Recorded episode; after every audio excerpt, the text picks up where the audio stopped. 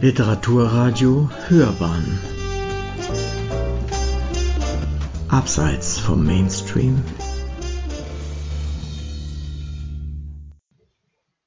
Literaturradio Hörbahn Herzlich willkommen zur dritten Ausgabe der Glockenbachwelle. Diesmal eine echte Bilderbuchwelle. Aber wie spricht man ohne Bilder über Bilderbücher? Ihre Bedeutung für den Start ins Lesen und die Freude, die sie vermitteln. Wir haben vorgebaut. Auf unseren Blogs finden Sie Artikel, die Sie sofort zu den Bilderbüchern führen, die heute vorgestellt werden. Auf unseren Social-Media-Kanälen, Instagram und Facebook, haben wir Bilderbuchspuren gelegt. Und die Glockenbach Buchhandlung hat erstmals ein Bilderbuchschaufenster für unsere Glockenbachwelle. Wir haben einen Malwettbewerb ausgeschrieben, in dem Kinder von Kunden Bilderbuchbilder malen konnten. Und der Sieger oder die Siegerin wird heute noch gekürt. Und zum krönenden Abschluss haben wir einen ganzen Bilderbuchverlag eingeladen. Da sollte es uns doch gelingen, Bilder zu erzeugen. Die Glockenbachwelle. Am Mikrofon Steffi Sack von Blog Nur lesen ist schöner. Nicht nur Bloggerin, sondern in diesem Fall auch Schaufensterdekorateurin. Pamela Scholz, Buchhändlerin der Glockenbach Buchhandlung. Mein Name ist Arndt Stroscher, ich blogge auf Astrolibrium und vom Münchner Mixed Vision Verlag die Social Media Leiterin und Lektorin Sabine Ginster. Herzlich willkommen, Wellenreiterin Sabine. Hallo. Es ist das Privileg unseres Gastes, in die Rolle einer Buchhändlerin zu schlüpfen, bevor wir zum eigentlichen Thema kommen und drei Bücher an den Mann oder die Frau zu bringen, die unbedingt gelesen werden sollten. Sabine, bitte stell dir vor, du betrittst die Glockenbach Buchhandlung. Die beiden Buchhändlerinnen verschwinden und sagen, bitte Sabine, übernimm mal schnell und dann steht der Laden voller Kunden. Welche drei Bücher würdest du jetzt sofort empfehlen wollen? Drei Bücher, die ich eigentlich jedem empfehle, ist zuallererst ein Bilderbuch. Die kleine Raupe Nimmersatt, aus aktuellem Anlass ja nochmal überall zu sehen gewesen. Ein Bilderbuch, was mich zur Leserin gemacht hat und mich zur Buchliebhaberin gemacht hat und deswegen eine absolute Empfehlung. Ein Buch, was ich vor kurzem gelesen habe, Identity, ein Buch, was zum Nachdenken anregt, zum immer wieder lesen, zum drüber diskutieren und Der Distelfink, ähm, ein Buch, wo man lange braucht, um es zu lesen, was aber auch noch sehr, sehr lange nachwirkt. So viel unter der Überschrift, sag mir, was du liest und ich sag dir, wer du bist. Ähm, ein schöner Anlass, uns hier in der Glockenbachwelle bei einer Bilderbuchwelle vor der kleinen Raupen Nimmersatz und ihrem Schöpfer zu verneigen.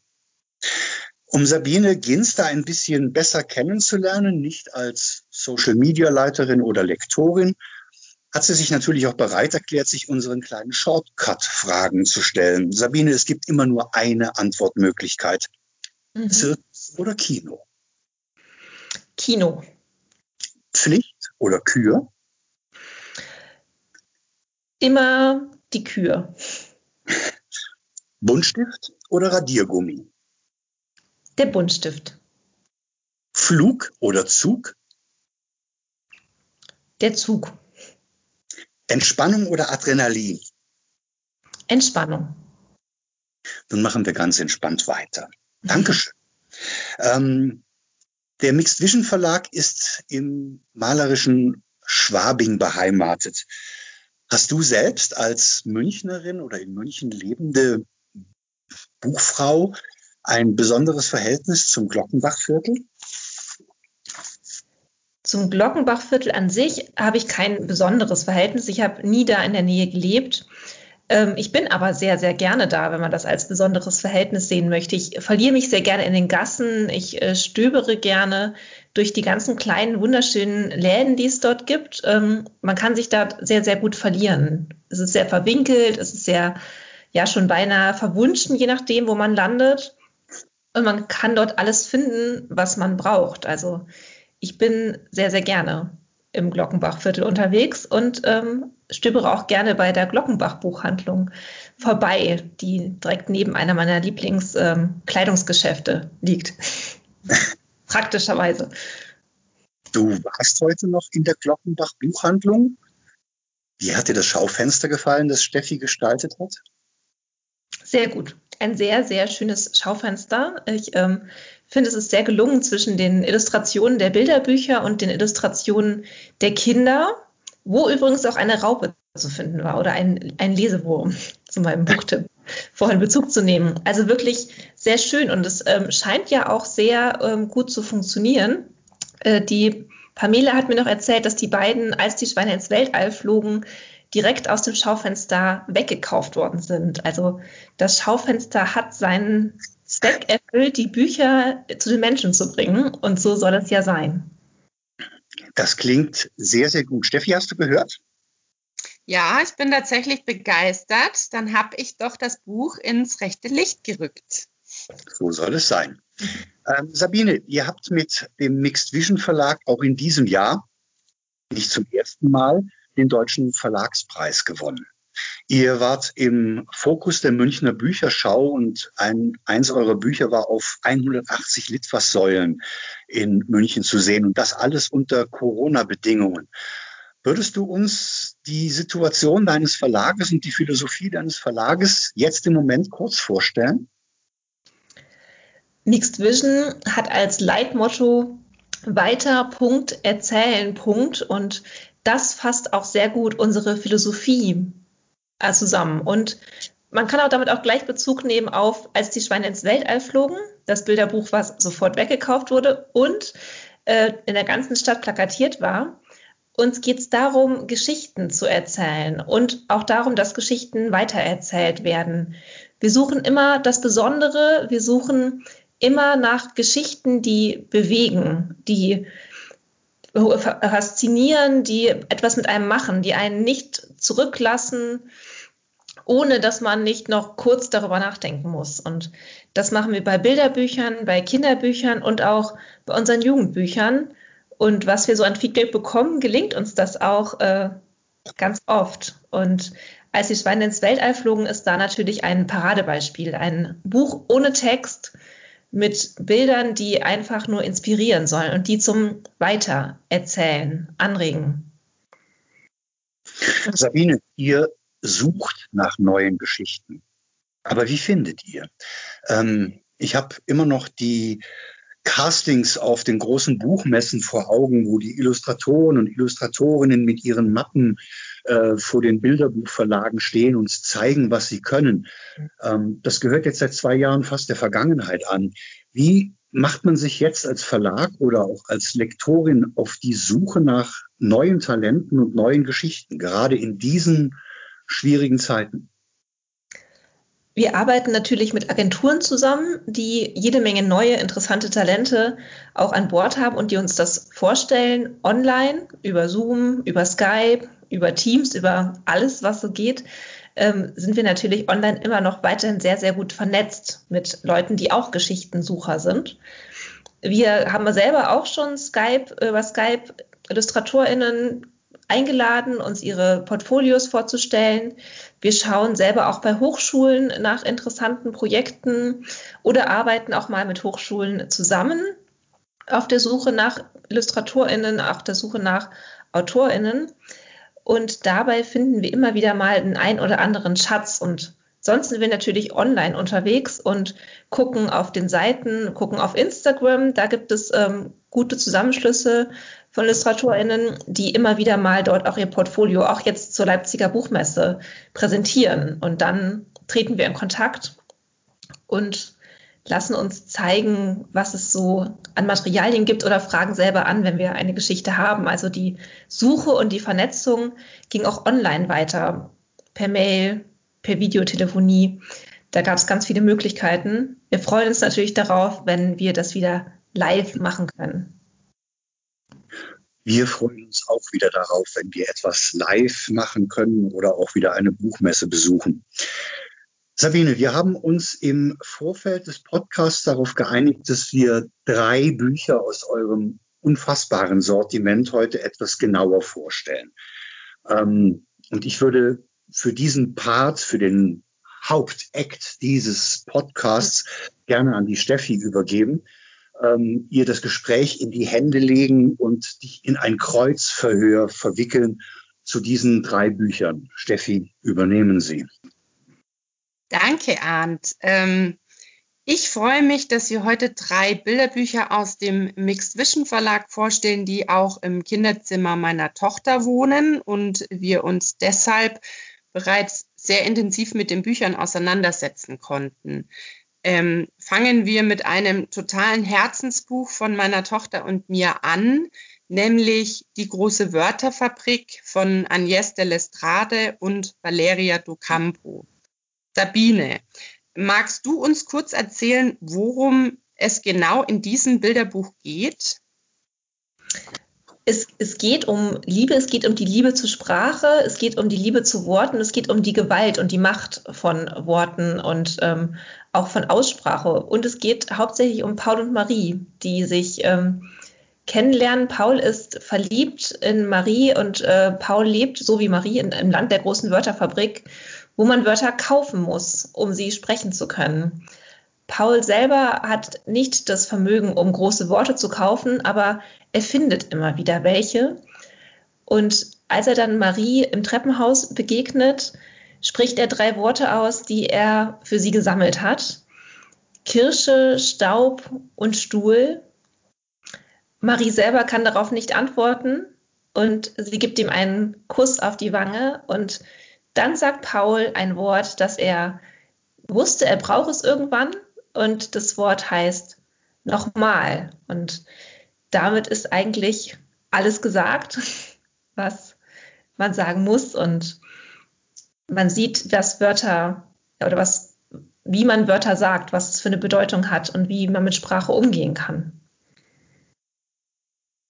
Ich persönlich finde das Buch ähm, auch ganz besonders, Sabine. Und ähm, deshalb habe ich mich auch gefreut, dass wir das im Vorfeld mit ausgesucht haben. Ähm, ich finde es sehr schön, dass Kinder und auch die erwachsenen VorleserInnen ähm, da nochmal vor Auge gehalten bekommen, dass es sinnvoll ist, Wörter mit Bedacht und mit Sorgfalt zu wählen. Und ähm, ich weiß, dass das Wort nochmal auch eins war, was dem Arndt ähm, gut in Erinnerung geblieben ist. Auch die drei Wörter Kirsche, Staub und Stuhl sind meiner Tochter sehr stark in Erinnerung geblieben, ähm, die die Geschichte förmlich zelebriert hat, weil es auch eine begleitende App gibt, die wir ähm, während dem Lesen auch mit äh, zur Seite gezogen haben. Arndt, du hast das Buch auf deinem Blog ebenso wie ich ähm, auch besprochen und hast ähm, gesagt, es hat sich in dein Leserherz geschlichen. Warum war das so?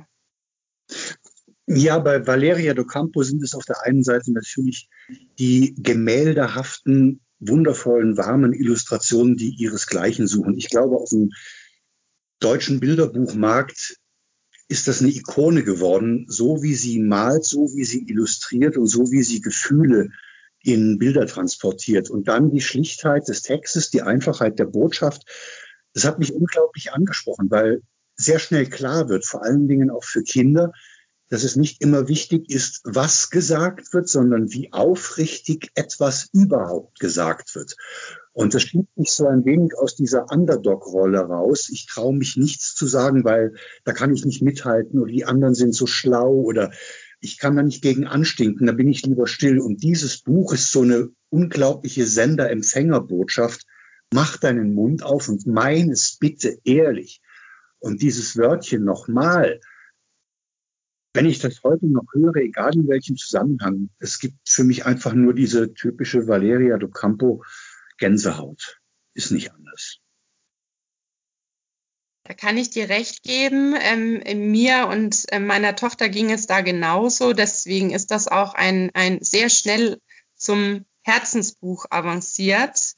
Ähm, was ich ganz erstaunlich finde, ist, dass den Kindern auch ganz spielerisch ein Wortschatz beziehungsweise Wörter ähm, weitergegeben werden. Ähm, meine Tochter ist noch unter der Altersempfehlung und demzufolge auch noch um einiges jünger, hat aber schon unglaublich viel aus diesem Buch mitnehmen können. Wir haben ähm, ein zweites Bilderbuch, auf das wir heute Lust wecken wollen und das mit einem recht ungewöhnlichen Titel daherkommt. Sabine, du hast ihn vorhin schon einmal genannt. Und zwar geht es um Als die Schweine ins Weltall flogen von Susanne Strasser. Ähm, es ist sicherlich das Bilderbuch von den dreien, zu dem Kinder am einfachsten Zugang finden. Du hast schon kurz erwähnt, ähm, es ist ein Bilderbuch mit Erzählbildern, das ganz ohne Text auskommt. Sabine, warum denkst du, dass es Kindern so leicht fällt, zu diesem Bilderbuch Zugang zu finden, beziehungsweise wie unterscheidet sich es von anderen Bilderbüchern? Es unterscheidet sich von anderen Bilderbüchern. Ich fange mal ähm, mit deiner zweiten Frage an weil es halt wirklich keinen Text hat und weil es keine Geschichte erzählt. Also es erzählt nicht eine Geschichte, sondern es kann ganz, ganz, ganz, ganz viele Geschichten erzählen. Und die Geschichten stecken in jedem Betrachter, in jeder Betrachterin tief drin. Und das ist auch der Grund, warum ich glaube, dass viele Kinder da einen Zugang, also schneller einen Zugang zu finden, weil sie selber zu GeschichtenerzählerInnen werden können. Sie können selber das Buch so begreifen, wie sie wollen und können auch uns Erwachsenen ganz viel erklären und erzählen. Und es gibt kein richtig oder falsch, es gibt nur ein Entdecken und Erfahren. Und das ist für Kinder eine großartige Erfahrung die sie, die sie machen können, die sie auch machen wollen, selber zu GeschichtenerzählerInnen werden und selber die Welt kreieren. Vielen Dank, Sabine. Ich ähm, finde, wir sollten hier noch äh, kurz sagen, dass es um zwölf Alltagsbegriffe, also ganz gängige Wörter geht, die Susanne Strasser in wilde Illustrationen verpackt hat. Ähm,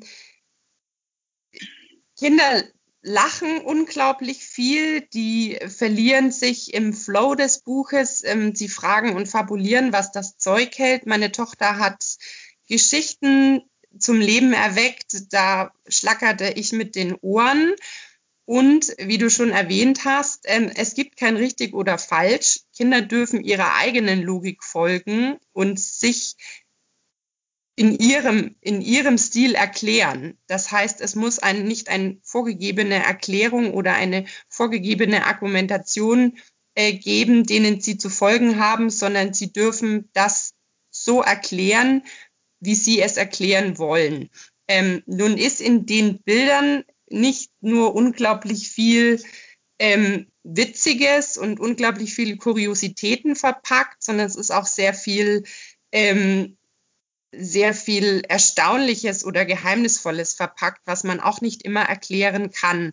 Ähm, das führt natürlich dazu, dass ähm, den Kindern ein komplexes Weltbild weitergegeben wird und sie eine, eine Sicht oder Sichtweise oder Deutungsmöglichkeiten entdecken ähm, und die Vielfalt dieser. Jetzt hat das Buch natürlich zwölf Szenarien Gibt es eine Lieblingsszenerie ähm, von dir, Pamela, die du uns kurz schildern möchtest? Oh ja, das gibt es. Und zwar ist es die Seite, die äh, mit Baum betitelt ist. Und dann hat man ja so einen grünen Baum vor sich. Aber ähm, auf dieser Seite ist ein, ein Riese mit einer Axt, der einfach einen Baum wegschleppt. Und äh, auf diesem Baum ist einfach allerhand los. Also da machen Hirschkäfer ein Kaffeekränzchen. Da hängt ein, ein äh, Faultier neben einem Jungen, der da genauso hängt. Und der Specht versucht, den Riesen in den Hintern zu picken. Also es ist einfach irre lustig und es ist so viel los. Um, ähm, das, ich finde die einfach wirklich, äh, das ist fast die beste Seite aus dem Buch. Die, ich finde die witzig. die gefällt mir. Danke dir. Ähm, wir sehen an diesem Buch ja schon ganz gut, dass die Philosophie, Sabine, die du vorhin äh, vorgestellt hast, vom Mixed Vision Verlag quasi Kinder zu bewegen, ähm, und quasi die Geschichten nachhaltig im Gedächtnis zu behalten und dann auch quasi als Lebens- oder Lesensbegleiter an die Hand zu geben, sehr gut funktioniert. Wir haben uns noch ein, ein drittes Bilderbuch für heute rausgesucht. Ähm, und zwar trägt das den Titel Seesucht. Das ist von Marlies van der Well. Hm, es handelt sich hier um ein sehr atmosphärisches Bilderbuch, das für eine ganz besondere Leidenschaft oder beziehungsweise ein ganz besonderes Gefühl steht. Sabine, magst du uns kurz verraten, was es mit dem Titel oder mit dem Wort Seesucht auf sich hat?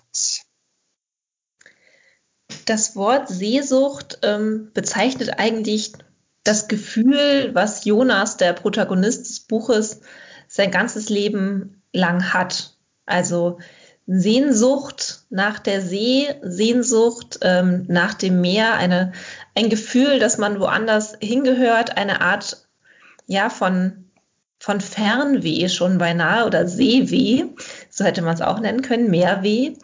Ähm, und das ist halt, dieses Buch ist auch wirklich ein Gefühl. Also man, man merkt, wie Jonas ähm, versucht, kämpft, wie Jonas versucht, dieses, ähm, diese Sehnsucht sich zu erfüllen und dafür viele Wege geht und viele Möglichkeiten sieht und ähm, erkennt. Und das ist das, was, ähm, ja, was dieses Wort auch beinhaltet, die Sehnsucht, die Sehnsucht, die ja fast jeder oder jeder, jede von uns hat, die Sehnsucht nach etwas, ähm, ob das jetzt das Meer ist oder ins Café zu gehen, aber eine Sehnsucht ist ja meistens vorhanden. Und dann ist halt die Frage, wie weit sind wir bereit dafür zu gehen, um uns diese zu erfüllen. Und Jonas, so viel kann ich ja schon verraten, ist ähm, bereit dafür, sehr weit zu gehen. Und ähm, an diesem Traum festzuhalten, an dieser Sehnsucht festzuhalten. Also ein sehr ähm,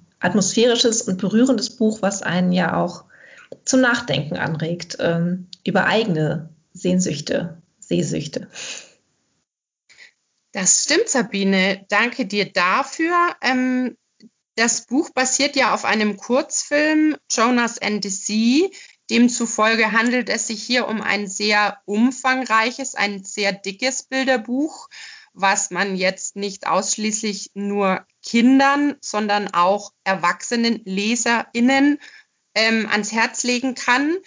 Ähm, ich bin mit meiner Tochter in dieses Buch abgetaucht und wir haben uns im erquickenden Spiel der schwappenden Wellen hingegeben und sind in diese faszinierende Unterwasserwelt eingetaucht ähm, dieser Traum vom Leben unter, unter Wasser, ähm, den haben sicherlich viele und nicht nur der Protagonist.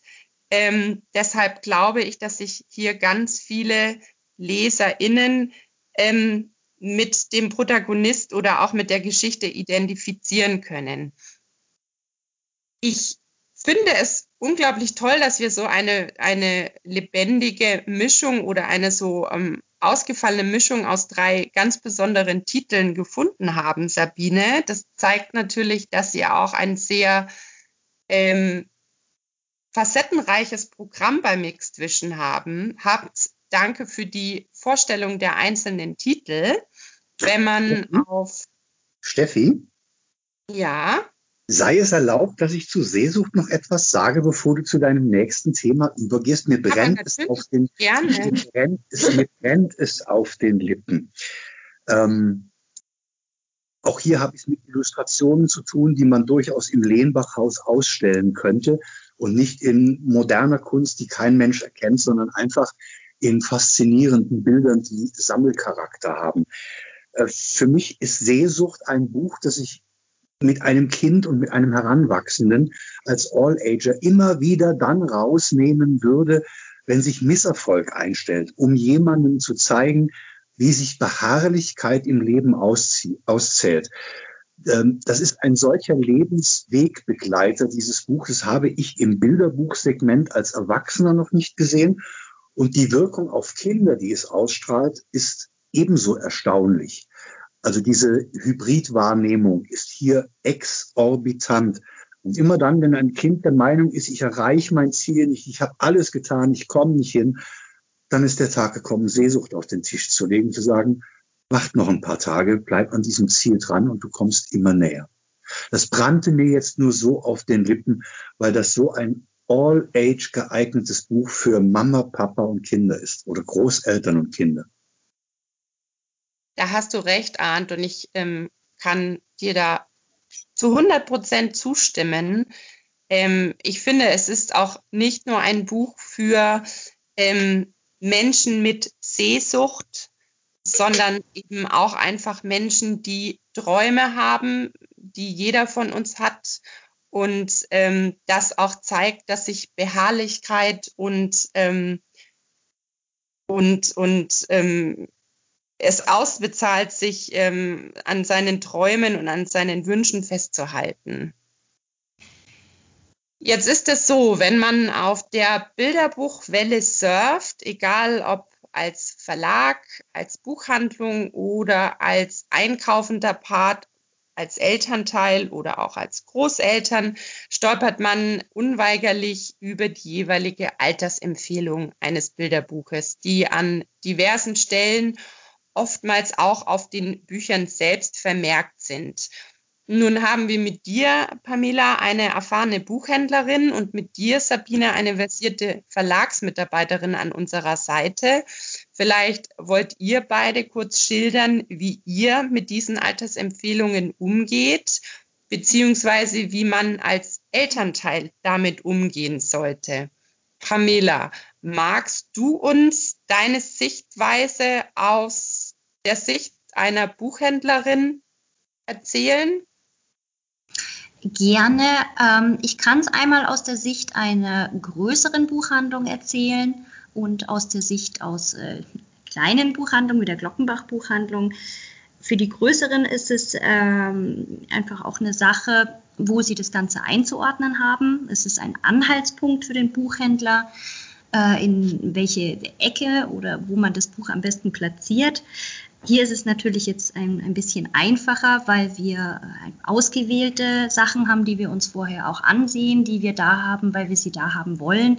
Und dann kennen wir auch äh, die Altersempfehlung. Und wenn dann da steht, es ist ab 10, aber wir merken, es ist ähm, vielleicht schon ab 8 lesbar, äh, dann, dann empfehlen wir das Ganze. Wir kennen ja auch unsere Kunden und äh, fragen die Eltern auch einfach ganz genau, wie, wie weit ist das Kind. Ähm, ich würde Ihnen vom Inhalt, würde ich sagen, es ist vielleicht für das Alter, äh, vom, von der Einfachheit des Lesens vielleicht für das Alter. Also wir gehen da einfach individuell mit den Eltern äh, oder dem Käufer, schauen wir dann einfach, ob das dann auch wirklich passt. Und wenn da jetzt äh, 10 draufsteht und das Kind aber mit 8 schon so weit ist, dann, also so what, muss man sich da ja nicht, äh, sind wo eher Leitlinien, glaube ich, diese Altersempfehlungen. Muss einfach schauen, wie es passt am besten. Da kann ich dir tatsächlich auch recht geben, weil ich auch viele Titel ähm, für meine Tochter, die aktuell drei Jahre alt ist, ähm, kaufe, die mit einer Altersempfehlung von fünf Jahren daherkommen. Ähm, Anhand welcher Kriterien werden diese Altersempfehlungen festgelegt? Sabine, du kannst uns hier sicherlich ähm, am besten erklären, wie ein Verlag an diese Altersempfehlungen eines Bilderbuches herangeht. Bei Bilderbüchern haben wir meistens ab drei, manchmal ab vier Jahren. Also wir haben die meisten ordnen wir einfach ab drei Jahren ein. Wir haben keine Pappbilderbücher, die wären ja dann jünger einzuordnen. Ähm, wir haben meistens versuchen wir das zu schauen, wie komplex ist der Inhalt, ähm, wie an wen denken wir, was könnte ja der Durch, das Durchschnittsalter sein äh, von dem Kind, das dieses Buch entdeckt. Aber wir haben ja fast ausschließlich Bilderbücher ab drei Jahren. Das ist ähm, das Alter, wo man sagt, es ist auch diese Pappezeit ist vorbei, es ist möglich, komplexere Inhalte zu erschließen. Es ist auch ein sorgsamer, also man hat ja dünnere Seiten und ein sorgsamerer Umgang mit dem Buch. Ähm, wir haben aber zum Beispiel auch ein Bilderbuch, Die Schneiderin des Nebels. Das hat, ähm, ist auch von Valeria Docampo und hat Transparenzseiten. Und ähm, das haben wir zum Beispiel ab vier Jahren eingeordnet, weil es doch auch nochmal inhaltlich sehr viel komplexer ist und auch weniger ja, runtergebrochen werden kann. Also die große Wörterfabrik zum Beispiel, finde ich, ist ein Bilderbuch. Das kann man von zwei, je nach Alter, also je nach, je nach Kind, bis aber auch in die Grundschule hinein ähm, super gut lesen, super gut besprechen. Ähm, vielleicht müsste man eine Range aufs Buch schreiben, von zwei bis acht empfohlen, aber oder angeben, aber im Endeffekt ist es wirklich die Entscheidung der Buchhandlung erst einmal, wo stellen Sie das Buch hin, wenn es nicht draufsteht, und dann natürlich eine Entscheidung der ähm, KäuferInnen, eine Entscheidung der Eltern, was sie sagen, suchen Sie ein Anlassbuch, ähm, suchen Sie ein Buch, was ähm, die Kinder zum Weitererzählen anregt, was die Kinder berührt, bedenkt, wie weit ist das Kind, was für eine Aufmerksamkeitsspanne hat das Kind. Da können wir nur einen Impuls liefern, aber das muss dann wirklich jeder, ja, und mit seinem Kind wissen, in welche Richtung es geht. Deswegen ist bei uns meistens alles ab drei. Ab Kinder, bei Kinderbüchern wird es dann wieder ein bisschen schwieriger, Kinder-Jugendbücher zu entscheiden, welches Alter empfehlen wir. Danke dir, Sabine. Das ist ja gut zu wissen, dass ich im Hause Mixed Vision mit meiner dreijährigen Tochter gut aufgehoben bin. also aus eigener Erfahrung kann ich auch sagen, ähm, ich bezeichne Bilderbücher oft auch als Lesens- oder Lebensbegleiter. Ich habe das Gefühl, dass ähm, Kinder mit Büchern sehr gut heranwachsen können. Ich äh, merke, bei den Büchern, die uns schon über einen längeren Zeitraum begleiten, dass sich äh, der Blickwinkel meiner Tochter auf eine Geschichte verändert. Das heißt, ähm, Bücher, die wir schon sehr früh hier hatten und ähm, die von der Altersempfehlung auch ähm, über dem aktuellen Alter meiner Tochter lagen, hat sie anfangs, ähm, ja, sie hat Farben und Formen wahrgenommen und sich mehr oder weniger ihre eigene Geschichte erzählt, während sie jetzt die Geschichte und die Werte und Inhalte der Geschichte ähm, viel besser erfassen kann. Ähm, ich denke, Kinder nehmen sich aus Bilderbüchern das, was sie brauchen und ähm, was sie durch ihren Entwicklungsstand und durch ihr Alter verstehen. Jetzt ist es so, dass ähm, die Bilderbücher ja nicht von alleine funktionieren, sprich ein Bilderbuch gekauft und seinem Kind vorgesetzt, sondern dass man als Erziehender und als Erziehende, als Eltern oder auch als Großeltern eine bestimmte Rolle einnimmt. Arndt, darf ich an dich übergeben, wie entscheidend die Rolle eines Vorlesers beziehungsweise einer Vorleserin ist. Danke, Steffi. Ähm, ja, ich, ich, beziehe mich da immer auf Beobachtungen im, im Real Life oder mit Lesepatenschaften, die ich habe ähm, und beobachte eben sehr häufig, dass Kinder sehr passiv mit sich selbst beschäftigt werden. Ähm, entweder drückt man ihnen ein YouTube-Video in die Hand oder man drückt ihnen ein Bilderbuch in die Hand, aber es fehlt die Rückkopplung. Die Autoren und Autorinnen oder ein Verlag setzen einen Impuls, aber der nächste Impulsgeber ist nicht das Kind. Der nächste Impulsgeber ist ein, ein Lesebegleiter. Ähm, ich erinnere mich immer noch gerne an meine Oma, die auch nach dem Struffelpeter zu mir gesagt hat, und die Moral von der Geschichte, ich wäre ja nie drauf gekommen, dass die mich damit meint, dass ich endlich mal in die Puschen kommen soll wenn sie das nicht gesagt hätte. Ansonsten wäre das eine Geschichte für mich gewesen. Sabine, wie wichtig ist für euch im Verlag oder für dich in deiner Lektorinnenphilosophie die Rolle von lesebegleitenden Menschen in Bilderbüchern? Sehr wichtig. Also wir würden kein Bilderbuch einfach auf der Straße einem Kind in die Hand drücken mhm. und sagen, beschäftige dich damit selber, sondern es geht immer um eine ähm, Transferleistung, die gemeinsam erbracht wird. Und das kann natürlich ein Elternteil sein, das kann ein, ähm, eine Erzieherin, ein Erzieher sein, das kann einfach jemand sein, der Zeit hat, sich mit dir hinzusetzen und das Buch zu entdecken und Gespräche zu führen. Und am Anfang ist es ja auch einfach so, dass Kinder mit drei Jahren nicht lesen können ähm, und man den Erwachsenen auch einfach braucht, um einem die Geschichte vorzulesen und um einen zu den Bildern, die man sich ja selber angucken kann, noch diese zweite, diese Textperspektive bietet. Und das ist eine großartige Sache, wenn Kinder gemeinsam mit ihren Eltern, mit gemeinsam mit einer lesenden Person äh, sitzen können und entdecken können und darüber sprechen können. Und dann können Kinder auch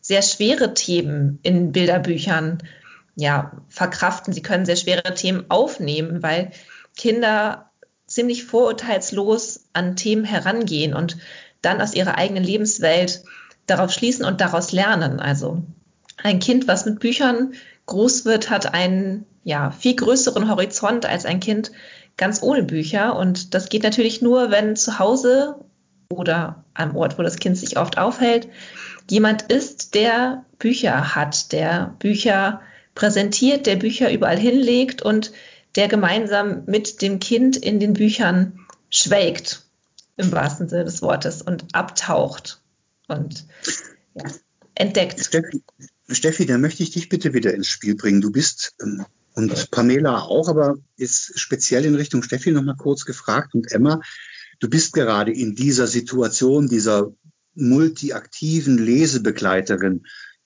und du hinterfragst dich ständig, du bist selbstkritisch, du gehst selbstkritisch mit deinem Mutterbild um und mit dem, mit dem, mit dem Bild, wie man Kinder prägen kann. Was ist der größte Fehler, Steffi, den du als Lesebegleiter mal gemacht hast, wo du andere vielleicht vor warnen könntest, tut das nicht? Gibt sowas? Ich glaube, der größte Fehler, der, den man als Lesebegleiter machen kann, ist, dass man die Geschichte oder die Moral von der Geschichte in eine bestimmte Richtung lenkt. Ich denke, mhm. man sollte es erstmal offen lassen und ähm, in ein Buch eintauchen, schauen, was es mit dem Kind macht und wie es die Bilder ähm, aufnimmt und wie wohl es sich in einem Buch fühlt. Natürlich ist eine Lesebegleitung wichtig, wenn Themen wie Trauer, Tod oder auch Verlust, ähm, Freundschaft, was auch immer ähm, behandelt wird und es aufgrund des Alters diese Inhalte noch nicht selbst erfassen kann. Ähm, es ist aber auch wichtig, Kindern den Freiraum zu lassen, ähm, die Geschichte so in sich aufzunehmen und so ins Herz zu schließen, wie sie das möchten. Ich ähm, habe mir deshalb in meinen Besprechungen zum Beispiel ähm, angewöhnt oder ich gehe mit zwei unterschiedlichen Blickwinkeln an meine Besprechungen ran. Und zwar präsentiere ich ein Buch gerne aus großen Augen, sprich Vorlesender oder Elternschaft, als auch ähm, aus kleinen Augen, sprich aus der Sicht eines Kindes, weil wir Erwachsenen ähm, neigen dazu, auch Bilderbücher natürlich so auszuwählen, dass sie einem pädagogischen Ansatz ähm, gerecht werden. Ähm, nun gibt es aber Bücher, und ich habe das bei Emma schon häufiger bemerkt, die man als Erwachsener pädagogisch wertvoll einstuft und besonders schön und inhaltlich toll findet und ein Kind dieses Buch gar nicht so ins Herz schließt, wie man es als Erwachsener tut. Ähm, und es hingegen Bücher gibt, die man als Erwachsener nicht wirklich toll findet und ein Kind ins absolute Schwärmen gerät. Ich denke, dass wir da immer dem Kind den Freiraum geben sollten, ähm, ein Buch auf seine Art und Weise zu entdecken. Das hast kann du, ich mich auch noch mal kurz, entschuldige, ja, ich, ich wollte da kann nur, ich mich auch gerne kurz noch mal einschalten. Ich, ähm, mir kommt da gerade, weil du äh, eben sagte, Kinder nehmen das oft ganz anders wahr. Ähm, wir haben das Buch zu Hause Alpaka Muskaka und ich finde dieses Buch furchtbar. Aber mein Sohn liebt es. Also das, und das ist eben, sieht man genau so die Diskrepanz und wir haben pädagogisch wertvolle Bücher im Regal, wir haben aber auch Bob der Baumeister da. Also es, es ist egal, Hauptsache es macht den Kindern Spaß und ähm, sie gehen da drin auf und entdecken neue Welten. Das ist, finde ich, eigentlich das Wichtigste. Also ich glaube, ihr beide habt das unglaublich, unglaublich auf den, auf den Punkt gebracht, wie man, wie man begleiten kann, wie man Kinder auch ernst nehmen kann in der Wahrnehmung ihrer Geschichten. Ähm, und es ist toll, dass sich Bilderbuchverlage in einer Breite aufstellen, um dieses Angebot zu schaffen, so dass die Eltern und die Kinder gemeinsam oder Großeltern, Onkel und Tanten und Kinder gemeinsamen Lesestoff finden. Jetzt haben wir am Ende dieser drei vorgestellten Bücher einen großen Schwenk zu machen in die Glockenbach Buchhandlung. Vorhin habe ich erwähnt, dass der Mixed Vision Verlag den Deutschen Verlagspreis 2021 gewonnen hat. Pamela und äh, deiner Chefin, der Petra, möchte ich gratulieren zum Deutschen Buchhandelspreis 2021. Ähm, und dazu passend gibt's jetzt natürlich auch gleich den nächsten Punkt von dir aus der Buchhandlung fürs praktische Leben. Ihr habt ein Schaufenster, das die Steffi gestaltet hat. Ihr habt einen Malwettbewerb zu diesem Podcast ausgerufen. Und du hast natürlich eigene Buchempfehlungen. Deswegen schmeiße ich jetzt den großen Bilderbuchball einfach mitten ins Schaufenster hinein. Nein! So, ihn aufhängt. Hast du ihn? ich habe ihn. Oh Gott, ich fall vom Stuhl. Nein, alles gut. Habe ihn gefangen. Äh, ja, und da, ich sitze auch genau. Ich bin gerade in der Buchhandlung und schaue auf das schöne Schaufenster, was uns die Steffi gestaltet hat. Und ähm, das hat sie so schön gemacht mit blauen Tüchern, die die ähm, Glockenbach-Welle simulieren sollen. Und unser kleines Maskottchen, der Glockenbach-Wellenreiter, ist auch mit dabei. Und viele, viele schöne Bilderbücher und Muscheln dazwischen. Also das hat sie echt toll gemacht und es bleiben so viele stehen und schauen. Und es ist mir eine große Freude. Und der wichtigste Teil aber, das sind äh, die Bilder von unseren kleinen Lesern und Leserinnen, ähm, die hier ihr Bestes gegeben haben und uns Bilder äh, en masse vorbeigebracht haben, die wir alle mit ins Schaufenster gehängt haben. Und die Sabine war heute da und hat äh, sich das Schönste rausgesucht. Und ich glaube, Sabine, das war eine sehr schwere Entscheidung, oder? Ja, das war unglaublich schwierig. Also ganz großartige und auch vor allem so unterschiedliche Bilder hingen da oder hängen ja bei euch im Schaufenster. Die gibt es ja zu bewundern. Also ich kann es sehr empfehlen, mal vorbeizulaufen und ähm, zu gucken, was man da auf den Bildern alles entdecken kann. Also es sind wirklich kleine Meisterwerke, sind kleine Erzählbilder. Da kann man selber großartige Geschichten zu erzählen und sich überlegen, was damit wohl gemeint wäre. Also es war sehr, sehr, sehr, sehr schwierig, da jemanden, also ein Bild auszusuchen. Mhm. Aber letztendlich hast du dich dann doch für eins entschieden. Welches ist es geworden? Ich habe mich entschieden, äh, und zwar für den Bücherwurm von Vinzenz, weil ich das ähm, so ein wunderschönes Bild fand und so eine schöne Gestaltung und mit den kleinen Hasenohren vom Bücherwurm und ähm, wie er dann dieses Buch hält und sich da so durchschlängelt. Das fand ich sehr, sehr schön. Und ähm, deswegen ist dann die Entscheidung ganz, ganz, ganz, ganz knapp auf äh, Vinzenz gefallen. Genau.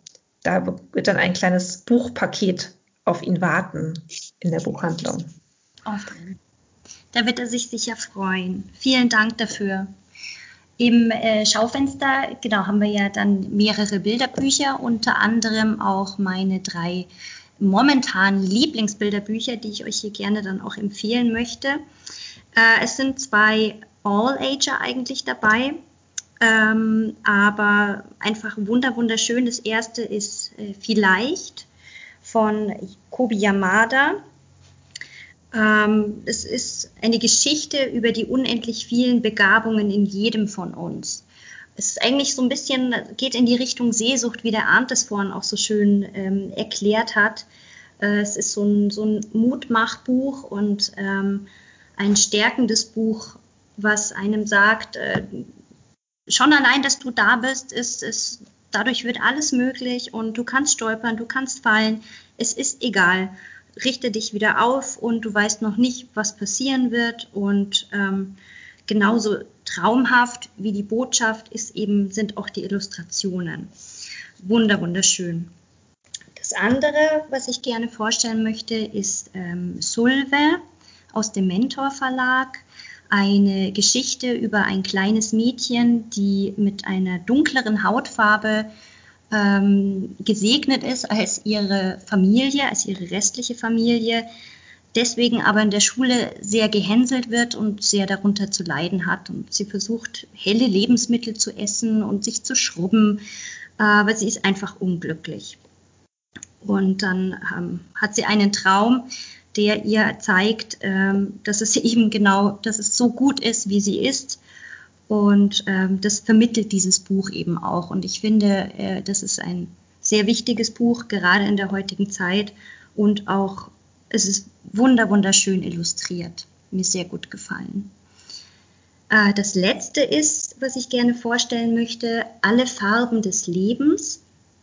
Das ist eben auch so ein All-Ager, der, das ist kein klassisches Bilderbuch, sondern eigentlich ein Illustrationsbuch, ein illustriertes Buch, ein Bildband von Lisa Aisato. Und ähm, das sind wunder, wundervolle Bilder und auf diesen Bildern stehen immer so kleine poetische Sätze, die einen durch das Leben begleiten. Von der Kindheit, von der Jugend bis ins Erwachsenenleben. Also es ist ein Buch, in dem man schwelgen kann von der ersten bis zur letzten Seite. Genau, die Bücher habe ich euch oder die lege ich euch sehr ans Herz. Und jetzt würde ich zurück zu Arndt oder Steffi. Ich mache das denn. Ich, ich, ich fange deinen Ball wieder auf durch das Schaufenster. Sehr schön. Ähm, ja, wir schließen jetzt die Kreise. Wir haben unterschiedliche Bilderbücher für gar nicht so unterschiedliche erste Leser, erste Leserinnen und Kinder mit einem noch völlig unbetankten Fantasietank, den wir lebenslang auftanken und begleiten können. Sabine, ich danke ganz, ganz herzlich für deine Bereitschaft, deinen Verlag hier so zu vertreten und einen Einblick ins Programm zu zeigen. Aber ich lasse dich natürlich nicht hier raus, ohne einen Miniaturausblick auf das neue Programm. Ähm, Valeria Docampo ist für mich eine der Illustratorinnen, die, wie gesagt, Maßstäbe in Deutschland setzt. Und die Bücher von ihr sind unglaublich zu Herz gehend. Da können wir auf was Neues hoffen, oder? Bitte verrat's uns jetzt. Genau, es ist ja auch schon offiziell, es ist ja auch schon öffentlich. Unsere Vorschau gibt es bereits auf unserer Webseite. Es wird einen neuen Titel von Valeria Docampo geben. Und sie hat ähm, den Text von Alice im Wunderland illustriert. Also kein Bilderbuch, sondern das komplette, also die komplette Geschichte als große, sehr, sehr bunte Schmuckausgabe.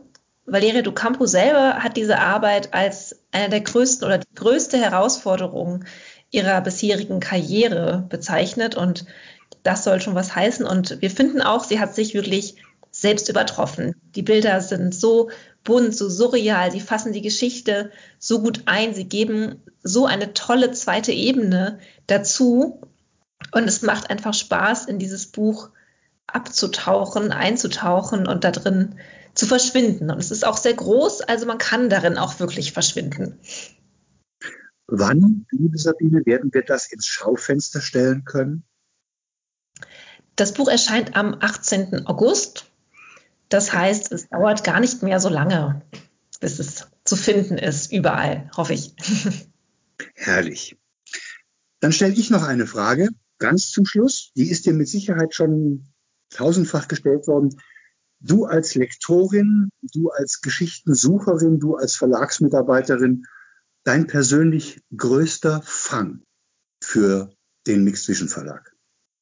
Das ist jetzt die Frage, wie man den größten Fang definiert als meine absoluten Lieblingsbücher aus dem X-Vision Verlag, was leider nicht die Aufmerksamkeit bekommen hat, ähm, die ich diesem Buch wünschen würde, ist ähm, ein Kinderbuch, Fitz Fups muss weg. Das habe ich auch selber lektoriert. Das war mein erstes Buch, was ähm, ich lektoriert habe, eigentlich mein erstes Kinderbuch mit 300 Seiten. Das ist immer eine besondere Herausforderung mit Reimen, mit allem. Und es ist einfach eine so fantastische Geschichte, dass ich auch, nachdem ich es glaube ich, 40 Mal gelesen habe, immer noch Tränen in den Augen vor Lachen hatte und immer noch die besten Stellen vorlesen musste, im Büro oder zu Hause. Und ich finde es immer noch großartig. Dieses das hört sich sehr, sehr spannend an. Liebe Zuhörer, das war die dritte Ausgabe der Glockenbachwelle in einer ganz besonderen Special Edition einer Bilderbuchwelle. Besuchen Sie unsere Blogs, folgen Sie dem Mixed Vision Verlag auf all seinen Wegen, bestaunen Sie das Fenster und tauschen Sie sich mit dem Team der Glockenbach Buchhandlung aus. Gehen Sie rein, blättern Sie in den Büchern, blättern Sie in unseren Rezensionen, blättern Sie im Programm des Verlags. Bleiben Sie uns gewogen und werden Sie bald wieder zu Wellenreitern der Glockenbach-Welle, wenn wir unsere nächsten Gast präsentieren.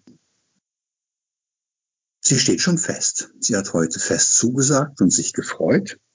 Sie ist eine Bestseller-Autorin, die München als ihre Wahlheimat bezeichnet. Sie spaziert mit Lesern und Leserinnen durch diese Stadt und bringt Architektur und Gebäude in Einklang mit ihren Romanen. Sie schreibt über starke Frauen, sie stark, schreibt über Geschichte und sie engagiert sich gegen jegliche Form von Unterdrückung. Wir freuen uns schon heute unglaublich darauf, in der nächsten Glockenbachwelle Heidi Rehn zu Gast zu haben. Bleiben Sie gesund.